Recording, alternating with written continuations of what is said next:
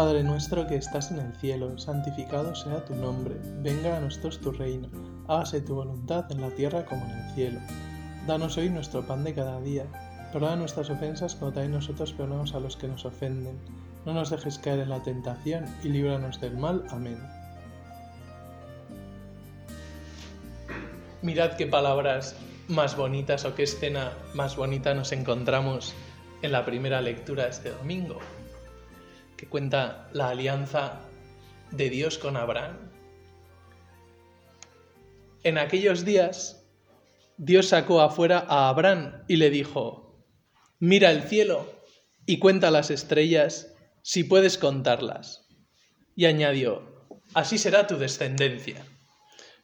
Esa promesa que Dios le hace a Abraham con esas palabras tan bonitas. Mira al cielo claramente no es el cielo de Pamplona. Mira al cielo y cuenta las estrellas, si puedes, de, tantas que hay. Y así será tu descendencia, así de abundante, así de incontable, así de preciosa y así de fascinante, ¿no? Como nos quedamos mirando el fuego, el mar y las estrellas, no puede estar mirándolas, eh, no sé, quedarse ahí mirando, mirando, embobado, ¿verdad? Pues así será tu descendencia, no podrás contarlo y durarán para siempre, estarán siempre ahí en el cielo las estrellas. Y Abraham creyó al Señor y se le contó como justicia. Y luego cuenta esa escena como por haber creído a Abraham y esa expresión bíblica de que se lo contó como justicia al Señor, que significa, pues el Señor reconoció la aceptación o el sí de Abraham y por eso se lo contó como justicia, por eso le bendijo y cumplió o empezó a cumplir esa promesa en su vida. Y Abraham le preguntó, Señor Dios, ¿cómo sabré que voy a poseerla? Porque el Señor le dice, yo te saqué de Ur de los Caldeos para darte en posesión la tierra prometida. Y el Señor le dijo, si quieres saber cómo conseguirla, pues tráeme una novilla de tres años, una cabra de tres años, un carnero de tres años, una tórtola y un pichón. Y le pide que haga un sacrificio, que ponga los animales, que los corte por el medio, dejando las mitades una a cada lado. Y por la noche un sueño profundo invadió a Abraham y un terror intenso y oscuro cayó sobre él. Bueno, estaba Abraham dormido y entonces pasa el fuego del Señor y consume esa, esa ofrenda y al consumirla se, se, se, hace el pacto, se establece el pacto, ¿verdad? Como, como en John Wick, ¿no? Cuando hace ahí, pone el dedo con sangre en, el, en la moneda esta. Y, y entonces, una vez establecido el pacto, como el Señor le promete a Abraham, esa descendencia, esa bendición, y Abraham responde cumpliendo lo que el Señor le pide, que no es muy difícil, coger esos animales, cortarlos por la mitad y ponerlos en el suelo, para que el mismo Señor que ha tomado la iniciativa de ofrecer ese pacto a Abraham y de elegirle, él con su amor, con su designo providente, con sus deseos de hacernos felices y de llevarnos al cielo, que para eso nos ha creado, por la noche baja en forma de fuego y consume esa ofrenda como manifestando que ha sido agradable para él ese sí de Abraham. La felicidad de Dios de contar con el sí de su hijo, de esa persona.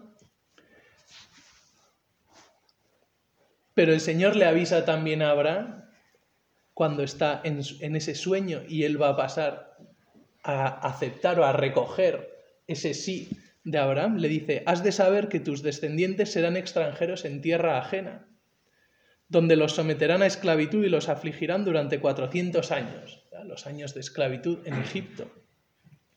Pero yo también juzgaré a la nación a la que habrán de servir, y después saldrán con grandes riquezas ya le está avisando a Abraham que Israel estará sometido por Egipto, trabajarán como esclavos, pero al final someterá, Dios someterá a esa nación y ellos saldrán de allí con grandes riquezas, ¿no? Y se llevan todo el oro y la plata, bueno, y, y se irán a la tierra prometida. Pues esta escena tan bonita en la que se establece esa primera alianza entre Dios y los hombres, que luego se renovará, ¿verdad? O se actualizará con la venida de Jesús y su muerte en la cruz, como celebraremos de modo litúrgico en la Semana Santa, y que por eso en las palabras de la consagración del cáliz se se habla de esa nueva alianza, o esa alianza nueva y eterna que se establece al ofrecer la sangre de Cristo. Nueva porque actualiza la alianza con Abraham y eterna, pues por las promesas de Dios y porque ya es para siempre, la salvación para siempre. Y como además, pues como las estrellas que estarán en el cielo hasta el final de los tiempos. Y pensaba que estas palabras del Señor nos pueden llenar y nos llenan de esperanza, nos llenan de, de paz, de deseos de lucha, de ilusión. Pero al mismo tiempo el Señor no nos engaña y nos avisa, vais a estar 400 años esclavos en Egipto. Luego al final saldrás con grandes riquezas y con grandes bendiciones, que es el cielo, que es la gloria para siempre. Pero esta tierra son 400 años en Egipto.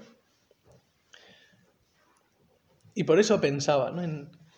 o esto me hacía recordar el mensaje para la cuaresma de este año del Papa, que ya conocéis bien, conocemos bien de la semana pasada. No os canséis de hacer el bien, para que podáis cosechar el fruto a su debido tiempo. No os canséis de hacer el bien. Y podemos pensar ahora cada uno de nosotros o recordar en esta cuaresma,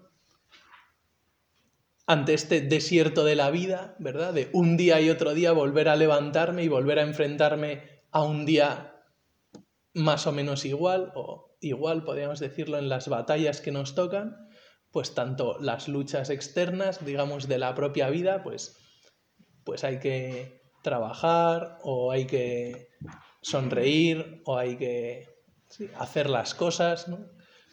Hay que comer, etc. Y luego también las luchas internas contra pues, mi propia pereza, mis propios gustos, mi orgullo.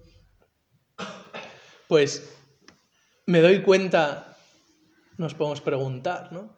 Me doy cuenta de que es un desierto o un camino por el desierto que me lleva a la tierra prometida.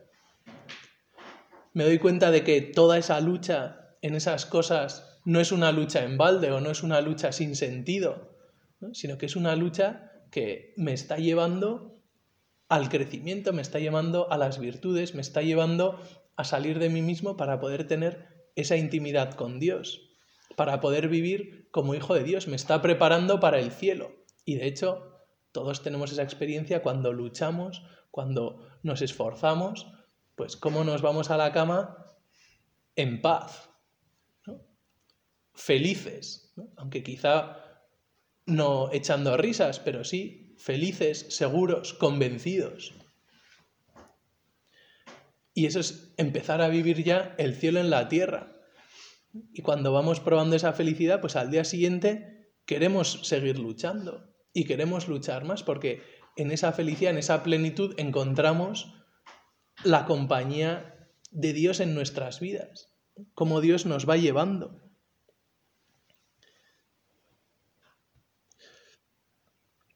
Y por eso, ojalá sepamos escuchar cada día más al Señor en el Evangelio de este domingo se narra la, transfiguración del Señor en el alto del monte Tabor, en lo alto. Cómo está Jesús ahí con Santiago, Pedro y Juan, ¿verdad? Y les dice, subid conmigo a lo alto. Y cuando está arriba se transfiguró, se llenó de gloria, se llenó de luz y empezó a hablar con, que se aparecieron allí Elías y Moisés, como los grandes profetas de Israel. Y San Pedro, pues dice, ¿no? Qué bien estamos aquí, hagamos tres tiendas, ¿no? Como Señor, si estamos contigo, es que da igual, no se puede estar mejor. Y entonces enseguida se acaba esa visión, esa visión con la que Dios ha querido enseñar a los apóstoles su gloria antes de padecer, para que cuando vean todo ese sufrimiento y todo ese dolor y toda esa injusticia, se den cuenta de que sus palabras, sus promesas, sus enseñanzas son verdaderas y que el Señor va a resucitar. ¿no? Y de hecho, cuando luego resucita, dice por ejemplo el Evangelio de San Juan, se acordarán ¿no? de, de que cuando había hablado de destruir este templo en tres días o de levantar, estaba hablando de su resurrección, etc. ¿no? De todas estas enseñanzas de Jesús que son reales. Y luego cuando resucite, pues con más razón, con más fuerza, ¿no? Si Jesús no hubiera resucitado, si Cristo no hubiera resucitado, dice San Pablo, vana sería nuestra fe. Pero como resucita, pues nuestra fe es verdadera, es real, es auténtica. En concreto es la verdad. Y por eso cuando termina la visión en, el, en, el, en lo alto del monte Tabor, en la transfiguración, ¿no? se oye esa voz del cielo que dice, este es mi Hijo amado, escuchadle. Y esa es la gran enseñanza de ese Evangelio y quizá de la liturgia, o pensaba yo que podemos sacar para nosotros eh, en este rato de oración, esa invitación que nos hace Dios Padre, que nos hace Dios desde el cielo, que nos señala a Jesús en la cruz, que nos señala a Jesús hombre, pero al mismo que, tiempo que es verdadero hombre, es verdadero Dios. Y nos dice, escuchadle, como Abraham me escuchó a mí cuando le prometí la descendencia como las estrellas del cielo, escucha tú ahora a Jesús que te trae el mandamiento nuevo del amor, que te trae la enseñanza del trabajo en sus años de vida oculta, que te trae el ejemplo de vivir como hombre perfecto con esa compasión, con ese caminar por la tierra, con las parábolas de la misericordia, con su vida apostólica, sus amigos, Marta, María y Lázaro, etc. Y cómo Jesús va con la verdad por delante y va cumpliendo esa misión, buscando cumplir la voluntad de Dios Padre, traer el reino de Dios al mundo, anunciarlo. Y para todo eso y todos esos milagros apoyándose en la oración, ¿no? Se levantaba de madrugada a orar, etc. Y Dios nos dice, escuchadle, mira a Jesús. Y nos pone a Abraham como maestro de fe. Y así como Abraham cogió los animales y los puso en el suelo para que el fuego de Dios pudiera acoger o recibir esa ofrenda, pues ahora Jesús te llama y te pide que ofrezcas un sacrificio. Un sacrificio que luego podemos poner sobre el altar en la Santa Misa y que es como ese fuego que recibe toda esa ese sacrificio y santifica nuestra vida o se establece ese pacto. ¿Y cuál podríamos pensar ahora en la presencia de Dios? Ahora que estamos intentando hablar contigo Jesús, pensar cuáles son mis animales que tengo que trocear y dividir. ¿Cuáles son los animales, no esa sangre que tú, Señor, me pides que derrame ahí mi tórtola, mi pichón? Mi pichoncito. No, para poner ahí. Y lógicamente lo sabemos perfectamente, porque el Señor nos lo ha querido enseñar y regalar a través de, San José María y, de, bueno, y del Opus Dei, que es nuestra vida ordinaria, las cosas pequeñas. Especialmente nuestro trabajo. Y ahora, pues pensamos o puedes pensar cómo me tomo en serio las cosas que tengo que hacer, cómo me tomo en serio pues mi, mi trabajo, mi estudio, mis, no sé, mis obligaciones, mis compromisos, pues cuando quedo con los amigos, cuando hago deporte, cuando digo que he quedado para ir a tomar una cerveza o cuando respeto al de al lado, pues pues para que pueda dormir o pueda estudiar o, o no sé, o me intereso por sus cosas. Como también, pues en mi día a día, pues mis luchas para no hacer solo lo que me apetece o lo que me brota, sino lo que sé que es bueno para mí y ir agarrando esas ofertas que la vida o que la providencia de Dios me ofrece con la vida, especialmente pues, en el colegio mayor, pues la gran suerte de poder formarme no solo con las charlas o círculos o que sea, sino también con la amistad, con la convivencia, con las tertulias. Y no solo escuchando a los demás, sino pues cuidando el orden, dejando la casa limpia, apuntándome en la aplicación de las comidas, lo que sea, ¿no? Sabiendo, pues, viviendo, pues, las cosas que tengo que hacer y ya está.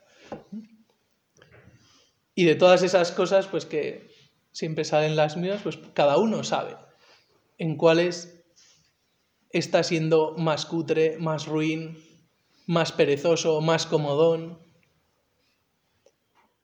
Y en esas es en las que tenemos que luchar cada uno de nosotros.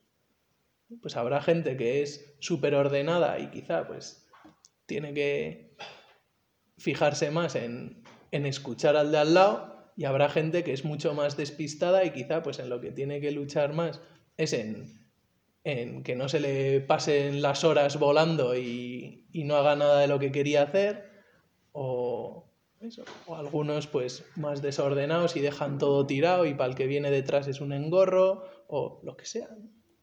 Otros pues soy un caos y voy dejando plantado a todo el mundo, no lo sé. Pero ojalá escuchemos al Señor. Ojalá te escuche Jesús. Dice San José María, Señor nuestro, y puedes hacer tuyas estas palabras y decírselas también. Señor nuestro o Señor mío, aquí me tienes, o aquí nos tienes dispuestos a escuchar cuanto quieras decirnos. Háblanos, estamos atentos a tu voz. Que tu conversación, cayendo en nuestra alma, inflame nuestra voluntad para que se lance fervorosamente a obedecerte. Háblame, Señor, que quiero escucharte, quiero obedecer a Dios Padre, a esa voz que dice, escuchadle. Yo quiero escucharte, Señor, y te pido que me hables. Y si hace falta, háblame un poco más fuerte, que pase alguna cosa o que algún amigo me diga o que tenga algún tropiezo que me haga espabilar. Pero ayúdame, Señor, o ahora te lo digo, que quiero estar atento a tu voz, que aunque luego salga de aquí y me olvide, que no te olvides, Señor, de que ahora te lo quiero decir lo más sinceramente que pueda con mi corazón. ¿no? Señor, quiero estar atento a tu voz. Ayúdame a escuchar con más claridad tu voz. Que yo sepa de verdad que me convenza de qué cosas quiero cambiar de mi vida, qué cosas no marchan, qué cosas no funcionan, en qué quiero luchar, qué me hace estar más infeliz.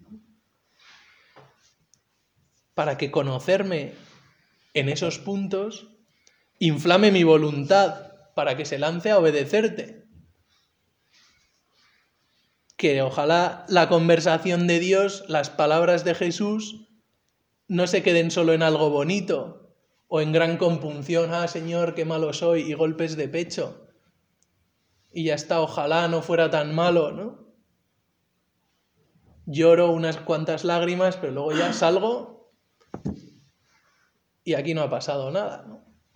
Sino, Señor, inflama mi voluntad, ¿no? Para que esas cosas que me haces ver, esas cosas que me hablas y que me haces escuchar, pues yo tenga fuerza de voluntad para cambiarlas para poner los medios oportunos, para poner mi granito de arena, para demostrarte, Señor, que quiero y que tú, eso, al ver ese sacrificio ahí preparado en el suelo, puedas quemarlo y puedas bendecirme. Pero si viene el fuego y de repente no hay sacrificio, pues no hay nada que quemar. Por eso, Señor, dame la voluntad o ayúdame a ser fuerte, porque quiero obedecerte, Señor, quiero seguirte. ¿No? Y cuando oigo eso, ¿no? Pues obligar, a estudiar es obligación grave, y quiero estudiar y quiero ser un hombre de provecho, y quiero ser una persona pues libre y que persigue sus sueños, pues dame fuerza de voluntad para poner los medios oportunos. Pues si quiero ser un buen profesional y no estudio, pues ¿no? o quiero estudiar y no me hago un horario, o me hago un horario y no lo miro, o lo miro y digo, ni de broma, paso, ¿no? Pues cada uno que vea en qué es, esta etapa está, pero tenemos que poner los medios.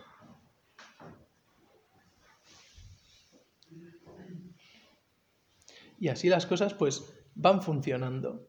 Y hacerlo además con ilusión, pensaba yo, pedirle al Señor que tengamos esa ilusión, esa esperanza, ¿no? Porque al final veremos el fruto. Veremos el fruto y lo sabemos porque el Señor nos lo ha prometido y porque estamos aquí, somos fruto de esa promesa de Dios a Abraham, somos parte de esa, esa descendencia como las estrellas del cielo. Tú y yo somos fruto o descendientes de Abraham y no necesitamos más prueba, por así decirlo. Y por eso en esta cuaresma también que, en la que siempre oímos hablar de propósitos cuaresmales, ¿no? y probablemente tengamos ganas de hacernos propósitos o hayamos concretado alguno, ¿no? Si no, aquí tengo, por ejemplo, el camino de la cuaresma y cada día pues va ofreciendo un, un objetivo, ¿no? Bueno, esto o lo que sea, ¿no? Pero, pero yo pensaba que sobre todo, más que hacer cosas nuevas o distintas, el Señor lo que espera es que nos pongamos propósitos de cuaresma que nos ayuden a, espabilar o a zanjar de una vez algunos puntos de lucha en estas cosas concretas que, que, que cada uno sabemos que el Señor nos pide. Que tú y yo escuchamos al Señor y a cada uno nos dice una cosa. Tú no seas pesado. Eh, acuéstate puntual, tú estudia, tú deja las cosas recogidas, tú deja de aparentar y de ser un falso, tú deja de perder el tiempo o, de no poner los medios, pues yo qué sé, para que no te coma la pornografía, no sé qué, tú, pues, etcétera, ¿no? Reza de una vez o ese rato de oración que quieres hacer, pues ponle un horario y, ¿no? O confiésate o tal y que sean propósitos que nos ayuden a eso. Que cada uno diga, ¿qué es lo que más me podría acercar ahora en mi vida al Señor? ¿Qué es lo que tendría que cambiar? Poner un propósito, pues, pues por ejemplo, pues si quiero estudiar, pues, pues ponernos una hora de empezar a estudiar. Y ese es mi propósito cuaresmal de esta semana o lo que sea. He traído aquí una anécdota malísima, pero bueno, de un sacerdote que sale a la calle envuelto en el abrigo porque hace frío y se cruza con un ladrón que le saca la navaja y le pide que le dé todo el dinero, la cartera y tal. El sacerdote cuando pues hace un gesto y tal para, para buscar la cartera se ve que es sacerdote, se le ve la matrícula. Y entonces el ladrón al verlo dice, perdone padre, no me había dado cuenta de que usted era un padre, así que no hace falta que me dé nada. Entonces el sacerdote, en un intento de congratularse con el buen ladrón, saca un paquete de cigarrillos y le ofrece un, pitillo. Y entonces el ladrón le contesta, no, padre, que en cuaresma no fumo, ¿no? pues no, no se trata de hacerse propósitos, ¿no? Ahora en cuaresma no fumo, a ver, deja de robar, ¿no? O sea, no, pues ahora voy a rezar Via Crucis todos los días, déjate Via Crucis y y lo que sea, ¿no? Cada uno, pues su propósito, su, talón de Aquiles, ¿verdad? Pues pedírselo al Señor, pedírselo, ¿no? Con insistencia y, no tener miedo de ser como niños pequeños que, le pedimos, que queremos escucharle, que nos hable, que nos haga ver las cosas y sobre todo que nos dé esa, esa fuerza de voluntad para obedecerle, para seguirle. Porque de qué nos sirve conocer el bien ¿no? Ah, yo recibo mucha formación y he oído miles de charlas y sé dónde está lo bueno y sé qué es lo bueno, si luego no nos movemos ni un milímetro hacia el bien. Pues pedirle al Señor esa fuerza de voluntad también para obedecerle, ¿no? No solo ver las cosas, sino tener esa fuerza para querer de verdad que esas cosas, que ese, querer las cosas nos mueva de verdad. Y en el Salmo rezaremos el domingo, ¿no? Escúchame, Señor, que te llamo, ten piedad, respóndeme. Oigo en mi corazón, dice Dios, buscad mi rostro. Y yo te digo, Señor, tu rostro buscaré, no me escondas tu rostro, no rechaces con ira a tu siervo, que tú eres mi auxilio, no me deseches. Qué palabras tan bonitas, Estas oraciones tantas veces de los salmos que expresan esa oración personal que se dirige al Señor que no solo el salmista, sino que también muchas veces representa a todo el pueblo orante y nos representa a ti y a mí, nos sirve a nosotros para rezarle al Señor. Escúchame, Señor, que te llamo. Ten piedad, respóndeme, no me dejes tirado, Señor. No me hagas el vacío, no me dejes en leído.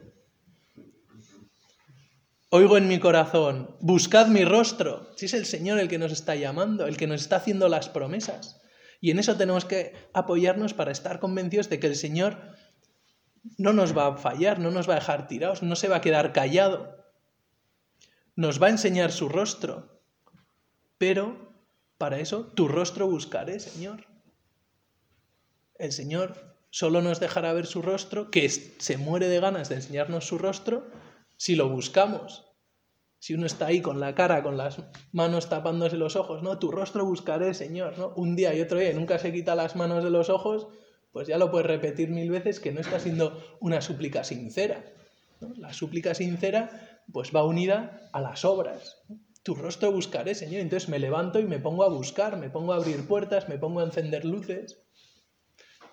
Por eso, Señor, pues ojalá que en esta cuaresma, pues, o también este domingo, viendo tu gloria, Señor, transfigurado, que nosotros vemos muchas veces esa gloria, pues en esos momentos en los que sentimos plenitud, felicidad, o en tantos momentos de oración en los que realmente hemos disfrutado, o a veces intelectualmente, cuando nos encajan un poco ¿no? las ideas de darnos cuenta que es verdad, merece la pena vivir así, esto es el verdadero amor, o esto es como es una familia que vale, o vivir así es como vivir una vida plena, o etcétera, ¿no? Pues en esos momentos que es en los que por así decirlo, vemos la gloria de Dios, pues ojalá nos quedemos pues contentos, ¿no? Hagamos tres tiendas. Y eso, ver esa gloria de Dios, pues nos ayude a no tener miedo a después hacer lo que nos pida. El ver cómo el Señor quema nuestro sacrificio, pues ojalá nos mueva a no tener miedo a, a estar en Egipto, a estar en el desierto o a pasar por el desierto, a no cansarnos de hacer el bien, como nos insiste el Papa, ¿no?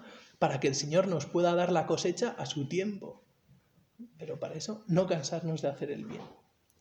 Pues vamos a terminar pidiendo la ayuda a nuestra Madre la Virgen, que, no sé, pues ella fue modelo del cristiano, modelo de discípulo de Cristo, modelo de caminante.